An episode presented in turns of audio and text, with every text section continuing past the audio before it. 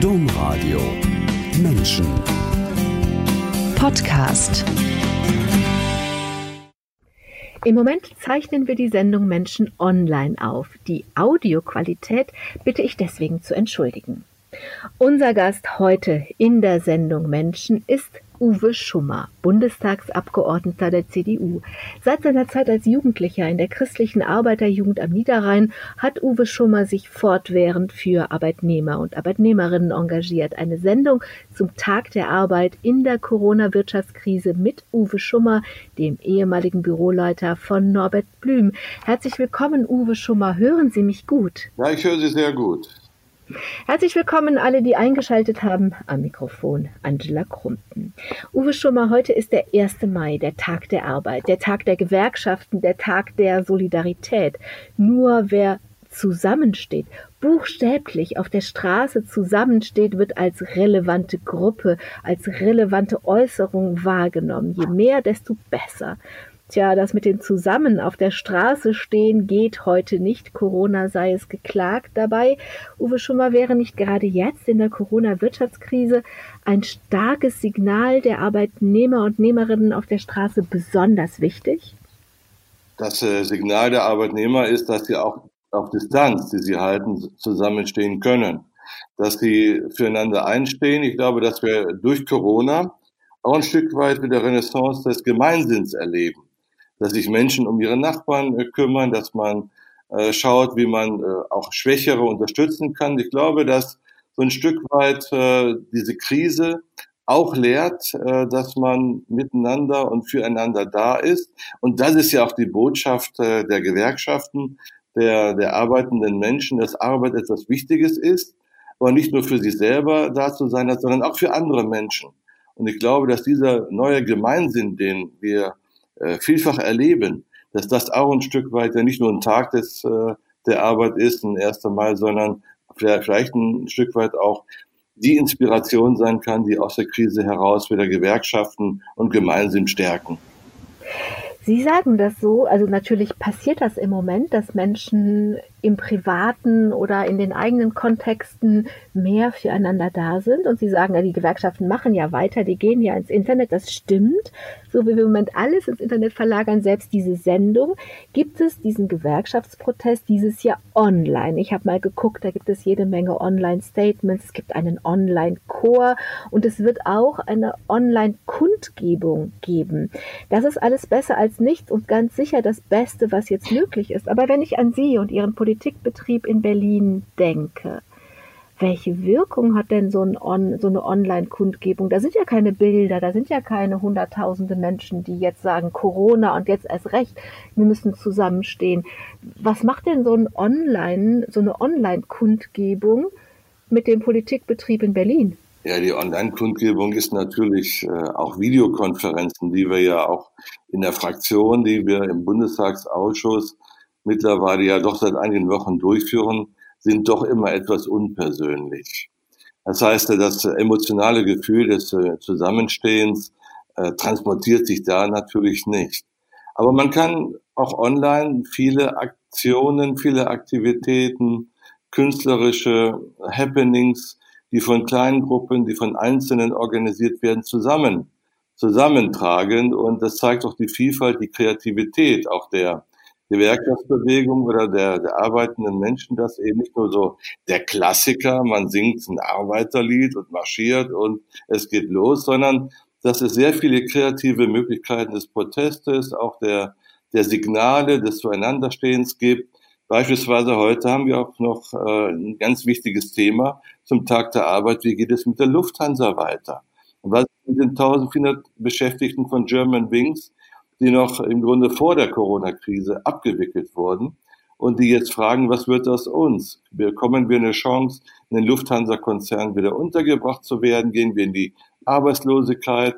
Das heißt, wir haben natürlich viele Betriebe derzeit, die mit Kurzarbeit sich über Wasser halten, aber auch einige Unternehmen, die schon vor der Krise Probleme hatten und wo jetzt ein, teilweise ein Schnitt gemacht wird und wo dann auch die Gewerkschaften, die Arbeitnehmer äh, auch wir als Arbeitnehmergruppe innerhalb der Unionsfraktion sagen, vergesst diese Beschäftigten nicht, die jetzt drohen, auf die Straße äh, zu landen und ihren Arbeitsplatz äh, zu verlieren.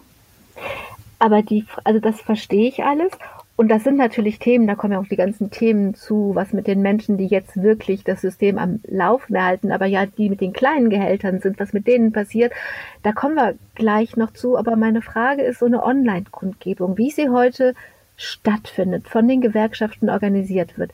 Wenn ich jetzt die Meinungsbildung im Politikbetrieb in Berlin angucke, klar, das ist alles noch neu, aber wird das wahrgenommen? Zählt das irgendwie? Gucken Sie sich morgens die Klicks an oder wie? Wie, ne, wie wird denn das, was da online alles gerade stattfindet, als, als Protest bei Ihnen wahrgenommen? Jetzt auf der anderen Seite der, derer, die, die eben, die die Gesetze machen. Also der Protest beispielsweise, der kommt bei mir oder kam bei mir auch, ist was das konkrete Beispiel der, der Beschäftigten von German Wings angeht oder auch von Karstadt, äh, nicht die, den, der Betriebsrat, äh, die schicken Mails. Die rufen mich an. Das war vorher schon möglich. Das ist jetzt auch möglich. So, sie äh, organisieren Happenings in kleinen Gruppen und äh, transportieren das dann auch über, über YouTube. Ich bin selber auch mit über 8000 Followern bei, bei Twitter. Auch da gibt es sehr viel Meinungsbildung. Da gibt es viele Gruppen, die unterwegs sind und die auch direkt Nachrichten schicken. Und es gibt natürlich dann auch Telefonkonferenzen oder Videokonferenzen, wo ich mich dann mit den Betriebsräten, mit den Arbeitnehmervertretern austausche. Und das ist von der Kommunikation her möglich. Es wird auch weiter transportiert. Wir haben beispielsweise auch bei dem Thema, als äh, die Corona-Hilfen kamen, für kleine Unternehmen, wie das äh, auch das Kurzarbeit, wie das gestaltet werden soll.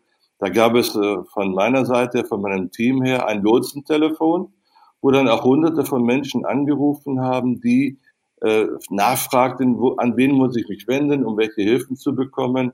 Waren auch viele Reisende, die irgendwo gestrandet sind, die wir in die Heimat zurückholen mussten, aus Australien, aus Vietnam, aus Marokko und, und aus allen Kontinenten. Das heißt, die Kommunikation, die läuft ja weiter. Es ist nur eben nicht in der persönlichen Art, was fehlt in den letzten Wochen. Das sind die konkreten Veranstaltungen, wo man abends im Saal ist, miteinander diskutiert und wo man auch die, ja, die, die, die Stimmung sofort mitbekommt. Es ist alles über die Kommunikation etwas technisch geworden.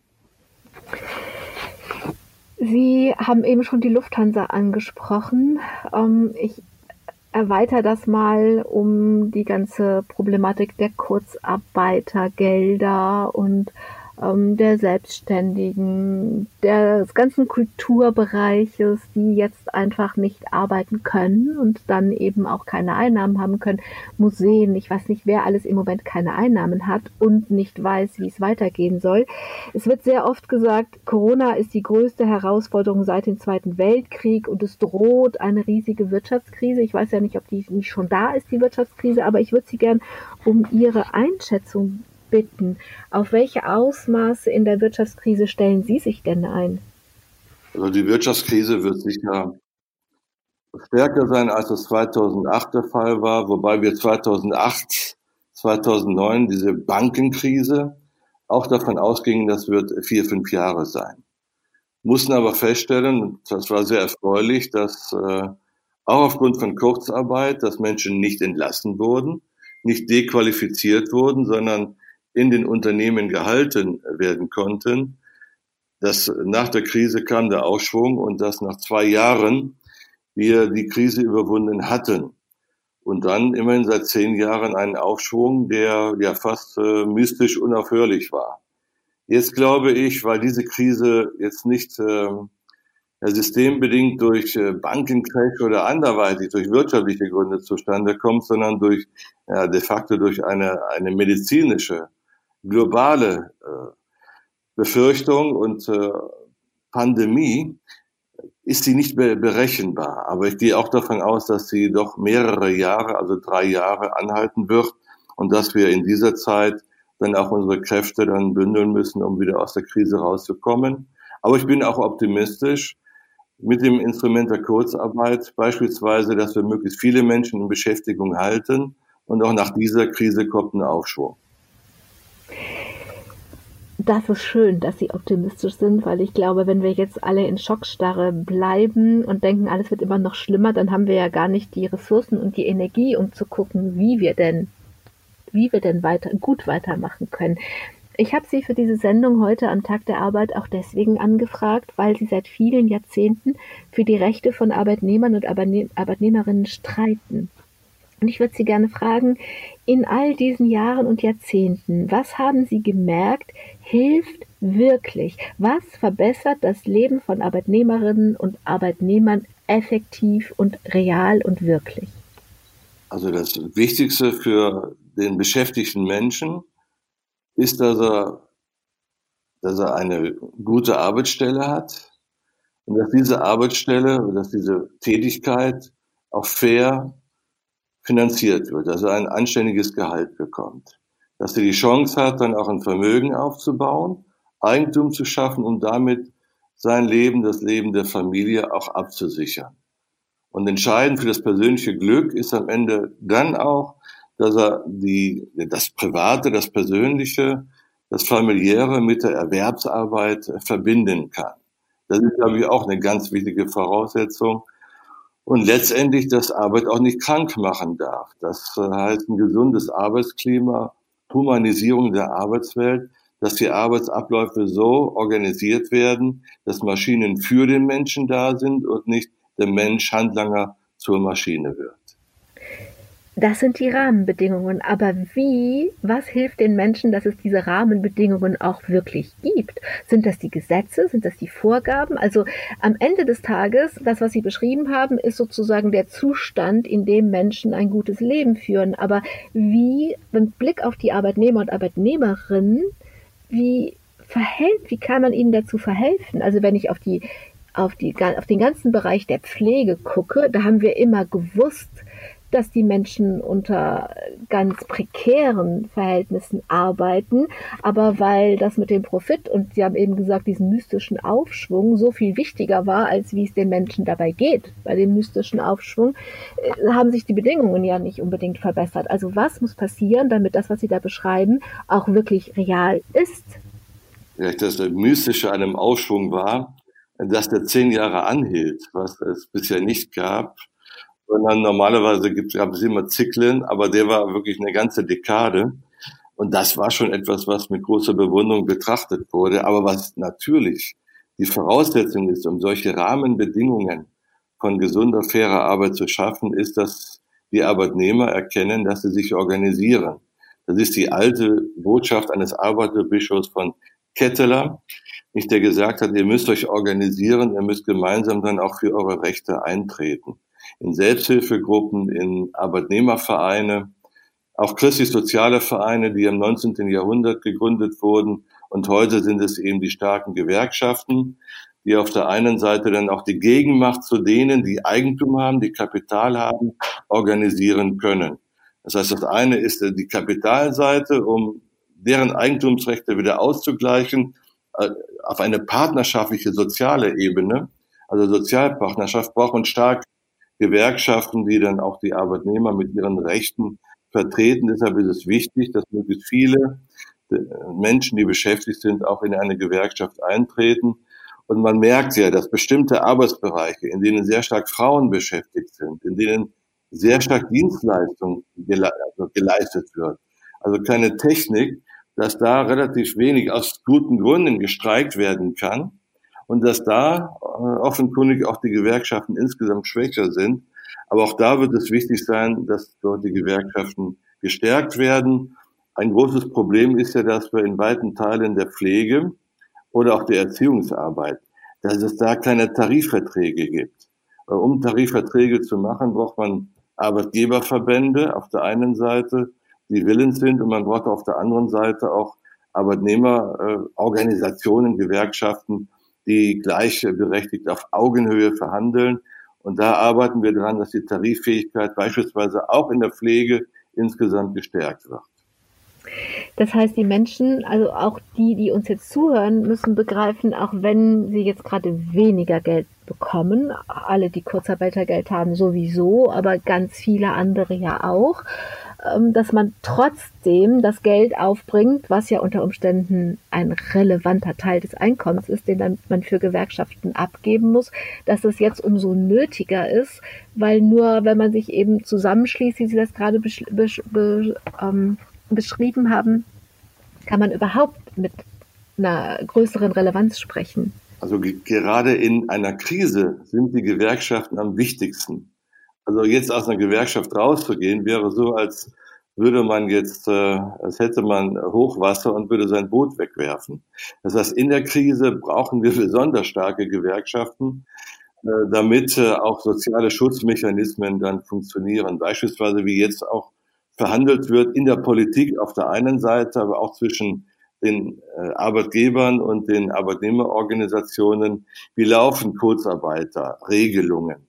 So, wie können wir Arbeitsplätze sichern? Also gerade in der Krise sind äh, Gewerkschaften doch ein besonderes Rettungsboot, das man also nutzen sollte auf der Seite von Arbeitnehmern und Arbeitnehmerinnen politisch als Berufspolitiker zu stehen, ist jetzt nicht das, was man klassisch von der CDU erwartet. Dabei haben Sie Ihre Partei genauso kennengelernt, nämlich über die christliche Arbeiterjugend. Das war damals in Ihrer Gemeinde am Niederrhein, gab es diesen Verband und ganz offensichtlich muss der ja für Sie als junger Mensch attraktiv gewesen sein. Was war das? Warum sind Sie damals in die christliche Arbeiterjugend gegangen? Ja, das war mit 14 Jahren. Dann wurde ich angesprochen hier in, am Niederrhein in, in Nersen. Und äh, man gründete eine, eine CAJ, eine christliche Arbeiterjugend. Und mir ist dann über die Gespräche äh, vor allem der belgische Kardinal Kadein wichtig geworden und hat mich sehr inspiriert. Und der hatte einen wunderbaren Dreiklang der CAJ. Äh, nämlich mit dem Dreiklang Sehen, Urteilen, Handeln. Also mit den Augen Christi die Welt betrachten, schauen, was ist da los. Dann aber auch mit allen den Werten, den christlich orientierten Werten, äh, ja, auch urteilen, ist das alles so richtig? Oder kann das so weitergehen? Oder muss da was geändert werden? Und dann aber nicht dabei stehen bleiben, sondern dann kommt das dritte Element, was für mich dann auch sehr politisch ist und von der CJ her auch immer sehr gelebt wurde, handeln, etwas tun, etwas machen, etwas verändern. Also dieser Dreiklang sehen, urteilen, handeln, das hat mich an der CAJ immer so fasziniert und da führte dann fast unweigerlich neben und nach der CAJ-Arbeit in die CDA-Sozialausschüsse, wo ich dann mich auch später stärker politisch engagiert habe. Das heißt, ich meine sowieso ohne das Handeln am Ende von der Kette sehen, urteilen, handeln, sind das ja das, was man immer Sonntagsreden nennt. Schöne Worte, aber sonst nichts. Und ich glaube, Kolping hat gesagt, äh, bloße Worte mehren den Schmerz. Also, das, ähm, das ist irgendwie, wenn man nur redet, da wenden die Menschen sich ab. Da waren jetzt aber verschiedene Dinge drin, weil sie haben gesagt, sie sind angesprochen worden. Sie ja, Ihr Bundestagswahlkreis ist ja Viersen und Sie leben noch in Nersen. Damals, wo Sie als 14-Jähriger angesprochen worden sind, könnte heute ein 14-Jähriger in Nersen angesprochen werden von der CAJ?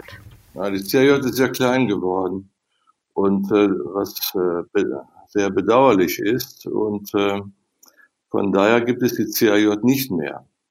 Also das, äh, es gibt sie noch im Bistum Aachen, es gibt sie auch in anderen Bistümern, natürlich auch in Köln aber sie ist doch im Konzert der, der christlichen Jugendverbände sehr klein geworden. Man merkt auch, dass Verbände, äh, die das beispielsweise die das A im Namen tragen, wie auch die katholische Arbeitnehmerschaft oder die, die, die CAJ, die christliche Arbeiterjugend, dass die auch im kirchlichen Bereich sehr schwach geworden sind, während andere Verbände, ich glaube wie die Pfadfinder, aber auch Kolping mit dem Familienansatz äh, doch nach wie vor sehr stark sind.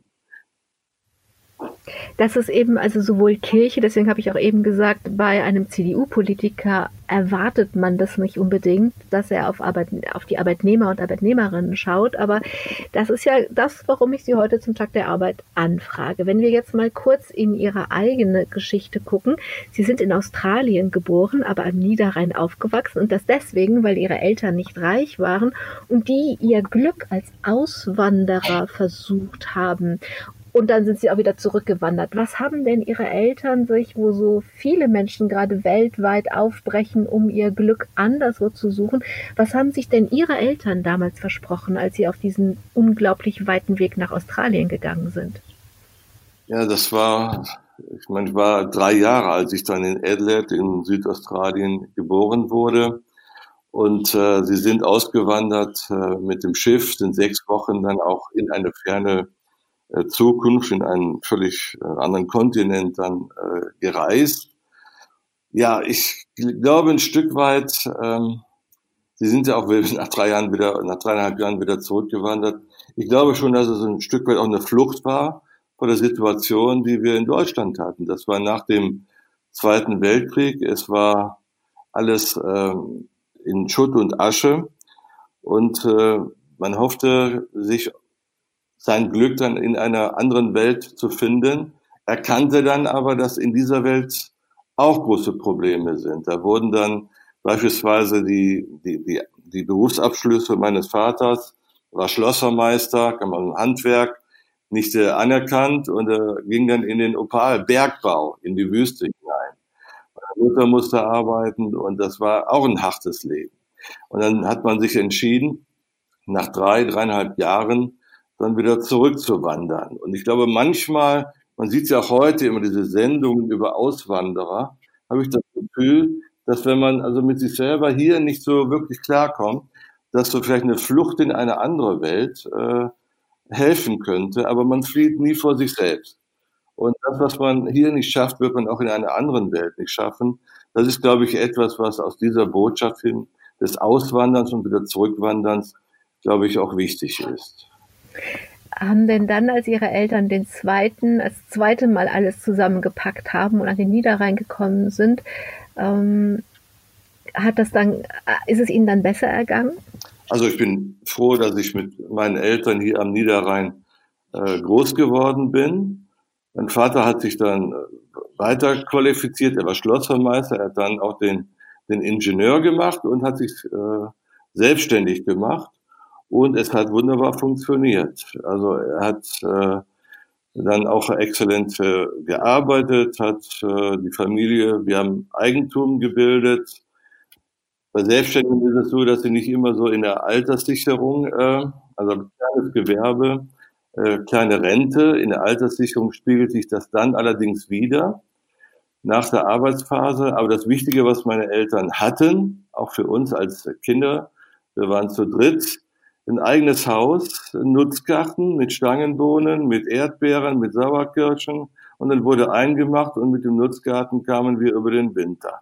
Also Wohneigentum, eine Lebensadresse, wo man zu Hause ist, in Nersen nicht und wo einen keiner rauswerfen kann. Also ich glaube, deshalb ist auch die Frage von Eigentum so wichtig, dass man neben dem Einkommen, das man erzielt durch die Arbeit, immer auch ein Stück weit Vermögen und Eigentum bilden kann, Wohneigentum, indem man eine Lebensadresse hat, die egal was passiert, bleibt, aus der ich nicht äh, äh herausgeworfen werden kann, die mir auch Sicherheit gibt. Eigentum ist so ein ganz wichtiger Pfeiler dann auch eines solchen Lebens.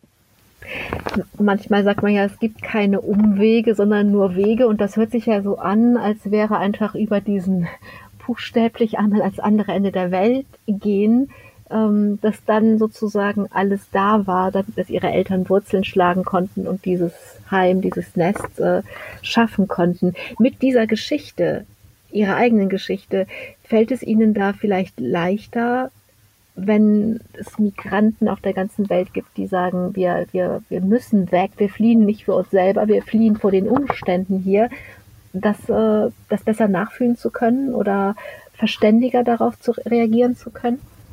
Also wir sehen ja, dass die Kriege, dass da Menschen äh, weggebombt werden aus ihrer Heimat. Und keiner verlässt seine Heimat ohne Schmerzen. Und ich glaube, dass diese Grundeinstellung, da verlassen Menschen ihre Heimat aus, das sind ja auch Klimaflüchtlinge teilweise, die produziert werden, nicht äh, ohne Schmerzen. Und was können wir tun, um erstes Mal natürlich die Ursache, die Fluchtursache zu bekämpfen, zu beseitigen? Wie können wir Perspektiven vor Ort schaffen, da wo in der Region vielleicht dann auch Sicherheit noch möglich ist? Aber wenn sie dann da sind, dann müssen wir sie anständig behandeln. Und zwar so lange, wie die Fluchtursachen noch äh, bestehen. Und deshalb ist das äh, eine der wichtigsten Voraussetzungen, auch ob die Europäische Union sich selber ernst nimmt, dass wir eine solche Flüchtlingskrise gemeinsam und auch mit dem humanitären Anspruch, den wir als Europäer haben, dass wir die zumindest äh, vom Ansatz her mitlösen, in Mitverantwortung gehen. Wenn wir Ihre eigene Geschichte weiter angucken, dann haben Sie eine Ausbildung gemacht zum Kaufmann für Groß- und Außenhandel. Und nach der Ausbildung sind Sie zur Bundeswehr gegangen, und zwar als Sportler. Sie sind in der Sportförderkompanie der Bundeswehr gelandet. Sie waren Leichtathlet und haben es bis in den Olympia B-Kader geschafft. Wie gerne wären Sie denn mal bei Olympia wirklich dabei gewesen? Ja, das wäre natürlich ein Highlight äh, geworden. Es war auch bis Anfang der, der 80er Jahre dass ich äh, ja bei Bayer Uerdingen äh, Leichtathletik gemacht habe. Wir waren damals auch in der in der Bundesliga der Leichtathletik äh, und ich war spezialisiert auf 400 Meter und äh, auf 4 mal 400 Meter Staffel, war da auch bei den deutschen Meisterschaften der Männer mit dabei und gehörte zu den ja, zehn schnellsten Läufern. Und dann gab es auch einen B-Kader, wo dann der Nachwuchs so qualifiziert wird, gemeinsam mit Harald Schmid, der vielleicht noch bekannt ist, TV Gelnhausen, damals dagegen Edwin Moses, über 400 Hürden tolle Wettrennen äh, gelaufen ist. Und äh, ja, das war eine ganz spannende, eine eigene Zeit, diese Leichtathletik. Und äh, ja, Olympia, das wäre natürlich das Highlight geworden. Aber soweit hat es dann nicht gereicht, weil nach der Sportförderkompanie in Warendorf äh, war es dann so, dass ich mich entscheiden musste, entweder weiter Leichtathletik zu machen und dann hätte ich äh, vier, viermal die Woche trainieren und dann die Wettbewerbe in der Woche. Dann wäre die Ausbildung schwierig geworden. Und ich habe dann auch gefragt, ja, welche Ausbildungsmöglichkeiten gibt es denn bei Bayer? Dann sagten die Chemielaborant.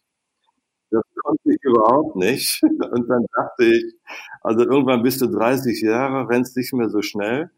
Und dann musst du, entweder bist du dann Chemiker und äh, musst mit Reagenzgläsern umgehen, oder du musst Adidas-Schuhe verkaufen wie andere und dann hast du dann den Rest des Lebens in einem Beruf, der dir nicht wirklich gefällt. Und ich wollte eine kaufmännische Ausbildung, die ich dann auch gefunden habe.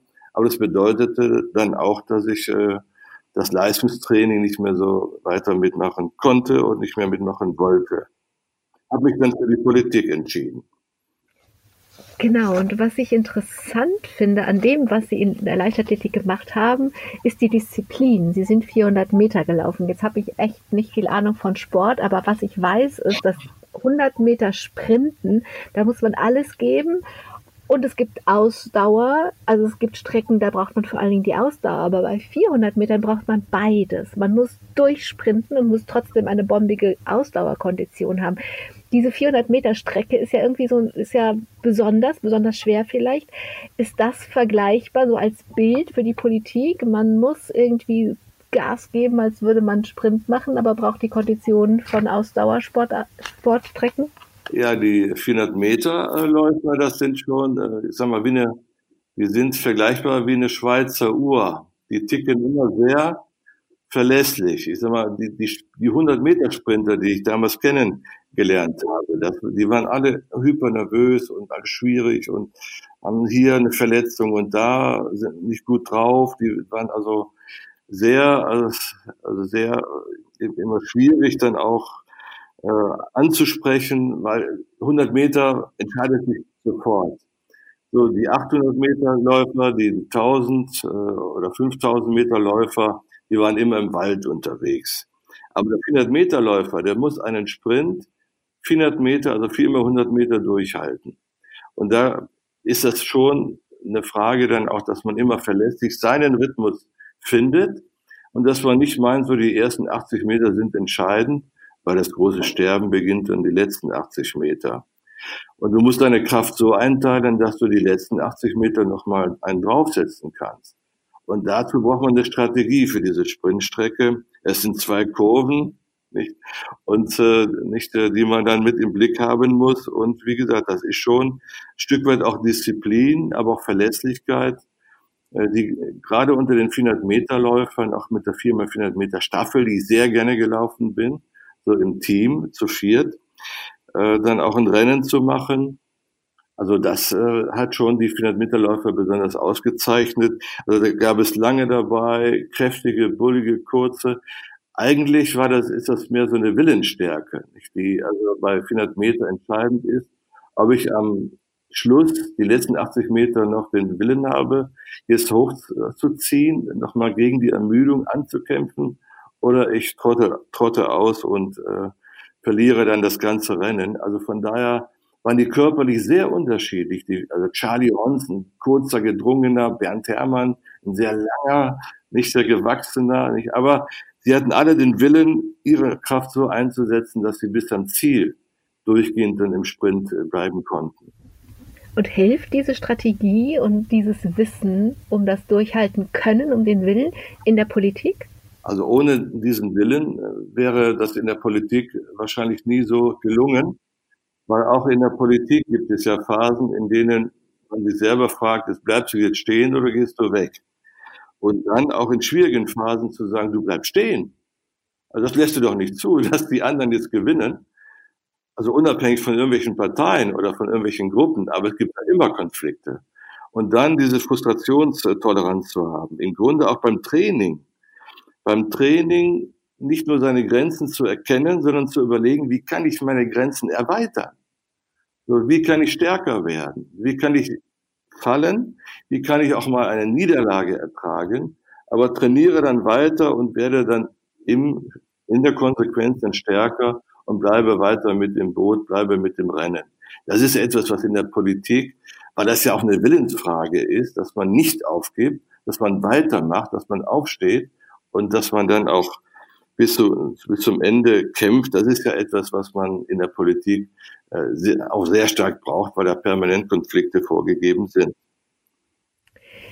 Sie sind 1973 in zwei Großorganisationen eingetreten und das ist wie, mir kommt das vor wie zwei Welten. Sie sind in die CDU gegangen und etwas später in die IG Metall.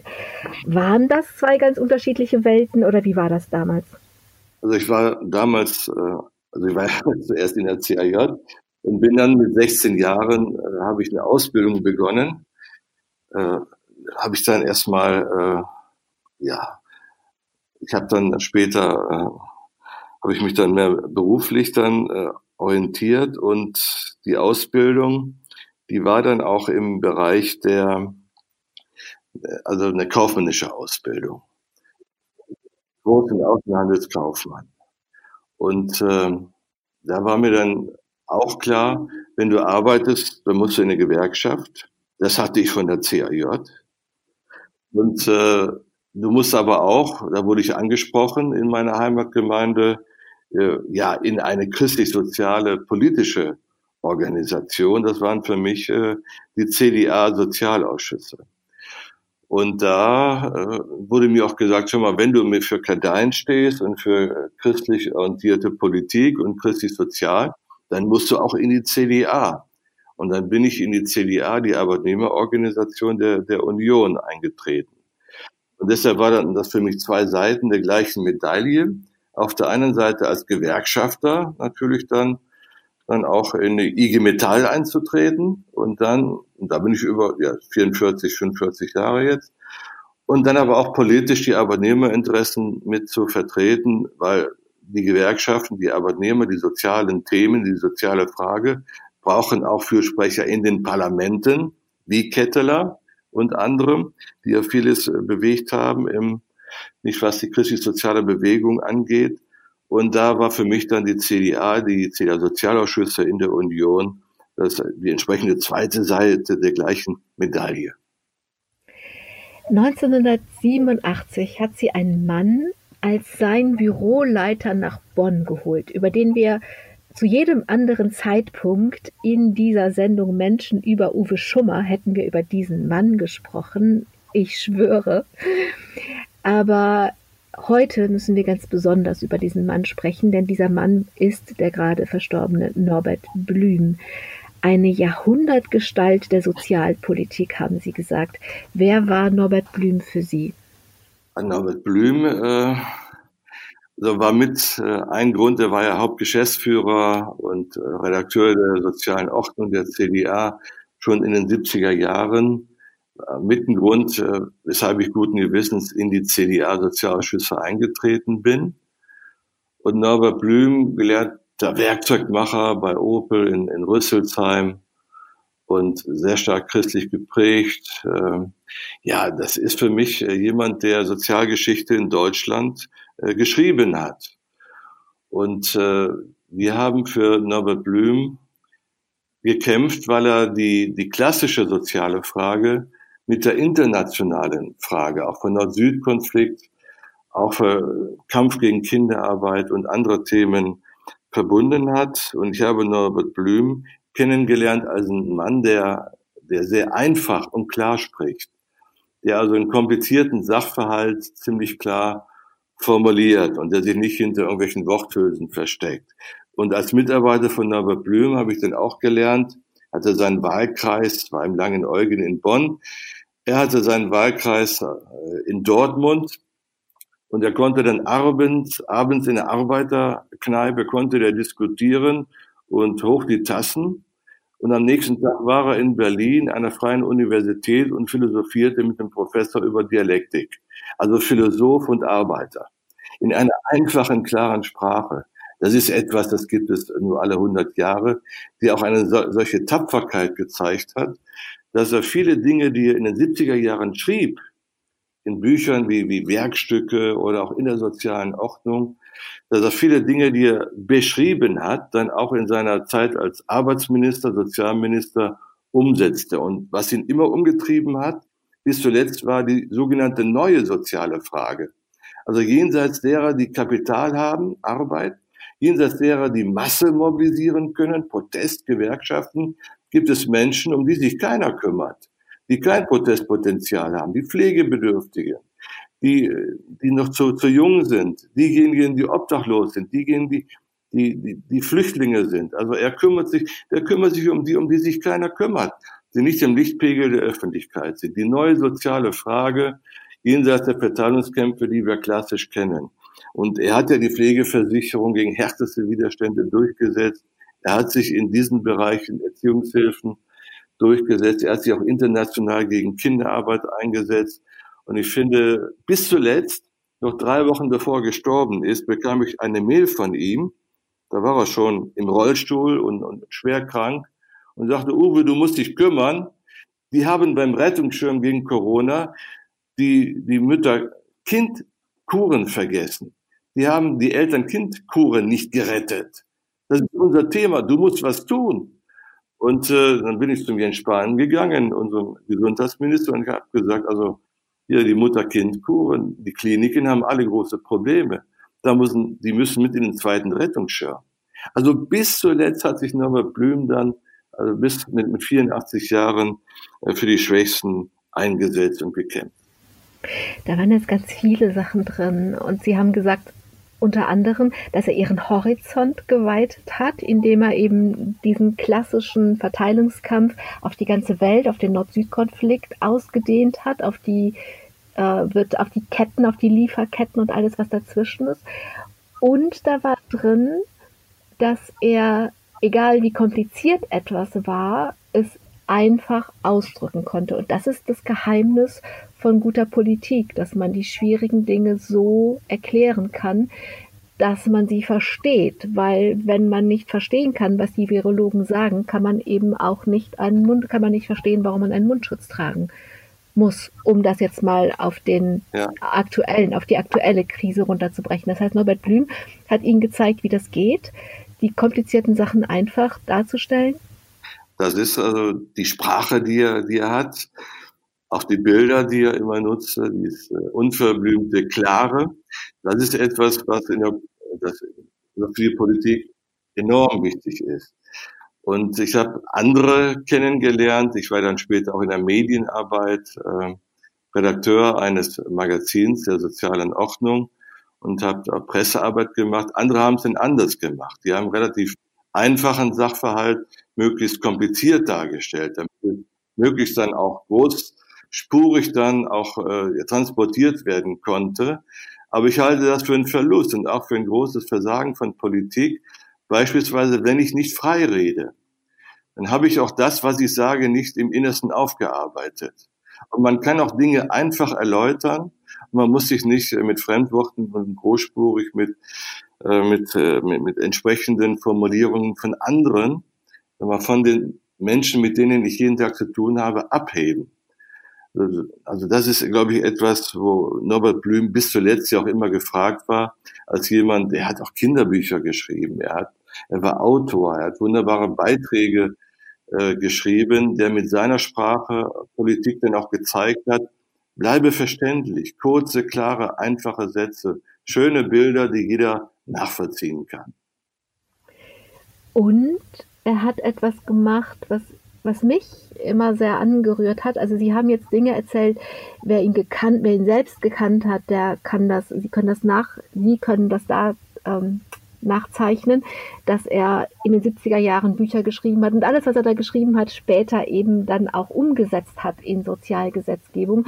Sowas, wer nicht so nah dabei ist, kann das natürlich nicht sehen. Aber was ich zum Beispiel sehen konnte, war 2016, als er nach Idomeni gereist ist, in ein Flüchtlingslager an der mazedonischen Grenze. Es war Winter, es war kalt, es war matschig, es war schlammig. Norbert Blüm war 80 Jahre alt und er hat sich in ein Zelt gelegt. Das ist ihm vorgeworfen worden, das wäre reine Symbolpolitik. Ich habe das damals so wahrgenommen, wie wenn ich nichts anderes machen kann, als mit den Menschen solidarisch sein, ihnen meine Solidarität zeigen, dann mache ich eben das. Und das finde ich bemerkenswert. Das äh, Bild rührt an. Und äh, dass ein 80-jähriger Norbert Blüm dahin reist, der auch zeigt, ich bin auf eurer Seite. Das war schon auch äh, für viele, die über Flüchtlingssituationen und äh, ja nicht äh, lamentieren und diskutieren, schon eine Ohrfeige. Und das Bild sagt mehr als jeder Artikel, als tausend Worte, das er damit gezeigt hat. Und es steht eigentlich auch in seinem Leben in einer direkten Korrespondenz mit dem, was ich bei ihm noch erlebt habe, dann in den 80er Jahren sein großer Konflikt mit Pinochet, wo es ja auch dann, also gegen nicht Reaktionen damals der CSU gab, nicht, äh, wo er dem, dem Diktator die Meinung sagte, nicht, und sich für die Menschen einsetzte, nicht, und äh, das ist etwas, äh, was ihn immer herum, äh, also umgetrieben hat, wo er sich herumgetrieben hat in der ganzen Welt, dass wir nicht nur unsere eigene Scholle und hier in Deutschland und wie sind unsere Befindlichkeiten und äh, sondern wie sieht es denn weltweit aus?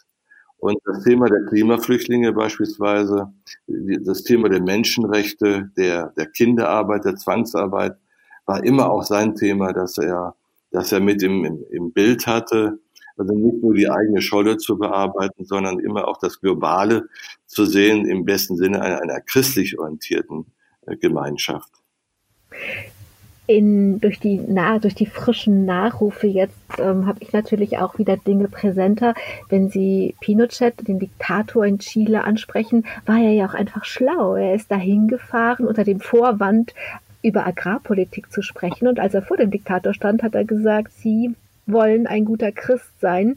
Und der liebe Gott kennt jeden, den sie umbringen, mit, mit Todesdatum und Adresse. Also er war, er war schlau, er war sehr mutig und er hat in diesem Fall zum Beispiel 16 Menschen das Leben gerettet und in Deutschland dafür so viel Prügel bekommen, dass er auch noch unglaublich tapfer am Ende war. Ja, diese Tapferkeit ist das, was Norbert Böhm besonders auszeichnete. Dass er seine, seine Vorstellung hat, die hat er früh entwickelt damit hat er auch andere begeistert, viele in die CDA geholt und äh, dann auch Themen, Themen angeschoben, nicht wie die neue soziale Frage, wie die Frage der, der, der Absicherung von pflegebedürftigen Menschen und äh, auch die, die Frage der Menschenrechte. Und er wusste immer im Vorfeld, mit welcher Taktik, mit welcher Strategie, mit welcher Sprache gehe ich an, die, an dieses Thema heran wie kann ich dieses Thema dann auch zu einer, einer Lösung bringen? Und das war natürlich auch so, dass er nach Pinochet nicht reiste und sagte, ich will dich beschimpfen. hat er aber gemacht. Er, er, hat sich eingeladen mit einem fachlichen Thema der, der Agrarwirtschaft, aber er hat dann natürlich die Chance genutzt und das war auch dann bewusst und war so geplant, ihm zu sagen, dass er mit dem Christlichen nichts zu tun hat, dass er ihn verachtet und er hat sich für Menschen eingesetzt und ähm, er konnte nicht äh, ganz Chile retten in der Zeit, aber zumindest den Flüchtlingen eine Chance geben. Er hat 16 Menschen das Leben gerettet und im Talmud heißt es, wenn du ein Leben rettest, hast du die ganze Welt gerettet. Uwe schon mal mit Blick auf die Uhr würde ich gerne zu Ihnen zurückkommen. 2002 haben Sie gesagt, yo, ich mache das mal, ich stelle mich der Wahl und versuche Bundestagsabgeordnet zu werden. Das hat ja, wie wir wissen, geklappt, auch noch äh, viermal später, also vier Wahlperioden später. Sie haben, sind fünfmal angetreten. Was und fünfmal gewählt worden. Was hat Sie gereizt 2002? Warum wollten Sie Bundestagsabgeordneter werden?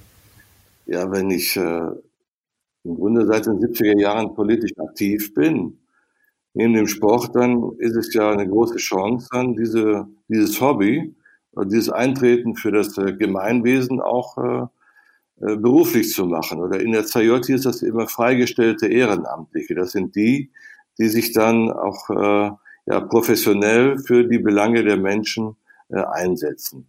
Das habe ich dann auch im Grunde schon erlebt, war dann auch äh, Betriebsrat beispielsweise oder war hauptamtlich äh, in der CDA tätig, habe dort die Pressearbeit gemacht, war dort in der Geschäftsführung, war Redakteur der sozialen Ordnung.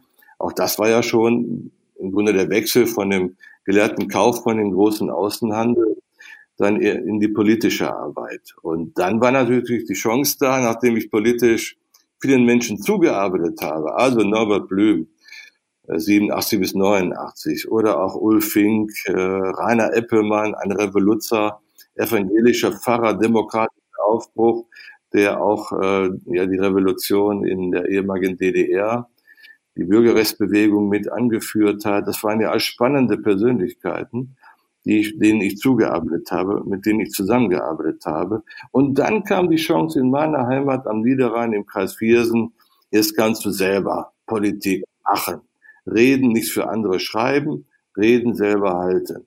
Im Parlament, da wo Stück weit dann auch ja die, die Krone der parlamentarischen Demokratie sich befindet im Reichstagsgebäude. Und dann habe ich erstmal gedacht, gut, du kandidierst. Da gab es dann fünf verschiedene. Also insgesamt fünf Kandidaten. Wir haben ja Mitgliederentscheid, Gott sei Dank, hier im Kreis Viersen. Und dann gingen wir im Grunde durch die ganzen Stadtverbände, die Gemeindeverbände, haben uns vorgestellt. Und dann wurden aus fünf wurden vier, dann waren es nur noch drei und am Ende blieben zwei. Und zu meiner äh, Überraschung wurde ich dann gewählt. Und das, äh, ja, jetzt also nominiert, da waren dann fast 700 Leute auf der Mitgliederversammlung, Kreismitgliederversammlung der CDU Viersen. Und da hat, glaube ich, auch die Rede entschieden und da hat dann letztendlich dann auch entschieden, äh, dass ähm, ja, letztendlich dann auch für die anderen Male die Arbeit, die ich geleistet habe. Und jetzt bin ich zum fünften Mal direkt gewählt worden und hatte auch das beste Direktwahlergebnis am, im Rheinland in allen Parteien. Also hat das irgendwie dann auch noch andere überzeugt. Hört sich so ein bisschen so an, als wären Sie aus diesem Olympia-B-Kader in der Politik dann zwar als Sportler nicht zur Olympia gegangen, aber als als äh, politischer Hobbyist dann im, in das, äh, zu Olympia in den Bundestag gekommen.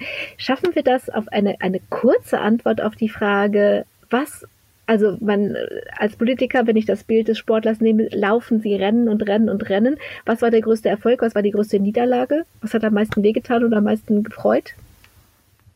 Also am meisten gefreut äh, sind Themen, also beispielsweise das Berufsbildungsgesetz novelliert zu haben, also die berufliche Ausbildung getan zu haben, die Berufsorientierung gestärkt zu haben. Dann war ich sehr intensiv tätig beim Bildungs-, beim Bundesteilhabegesetz. Da ging es um Inklusion, also mehr Teilhabemöglichkeiten von behinderten Menschen in allen Facetten ihres Lebens. Und das sind dann schon äh, für mich äh, gewichtige Themen, die ja, wo wir auch, wo wir auch vieles be bewegt haben. Das waren zwei Dinge, die gefreut haben. Und was hat wehgetan? Welches Rennen haben Sie verloren und es hat wehgetan? Ja, es gibt noch immer keine wirkliche, beispielsweise Mitarbeiterbeteiligung, Vermögensbildung in Arbeitnehmerhand. Das, was wir zuerst besprochen haben, dass wir die Frage einer, einer Beteiligung der, der, der arbeitenden Menschen am Eigentum, am Vermögen, dass wir da nicht wirklich weitergekommen sind. Und äh, jetzt sind wir beispielsweise, ich sage immer, nach der Krise ist vor dem Aufschwung, der wird kommen. Wir werden diesen Aufschwung mit, mit Hunderten von Milliarden Euro an Steuermitteln finanzieren. Aber die Gefahr wird sein, dass dann wieder nur wenige, die das Wirtschaftskapital besitzen, davon profitieren und viele Finanziers dabei leer ausgehen. Und deshalb ist die Frage der, der, des Investivlohnes, der Vermögenspolitik, des Eigentums, das endlich mal durchzudrücken politisch. Mit den Gewerkschaften, mit den Arbeitgebern, mit der Politik.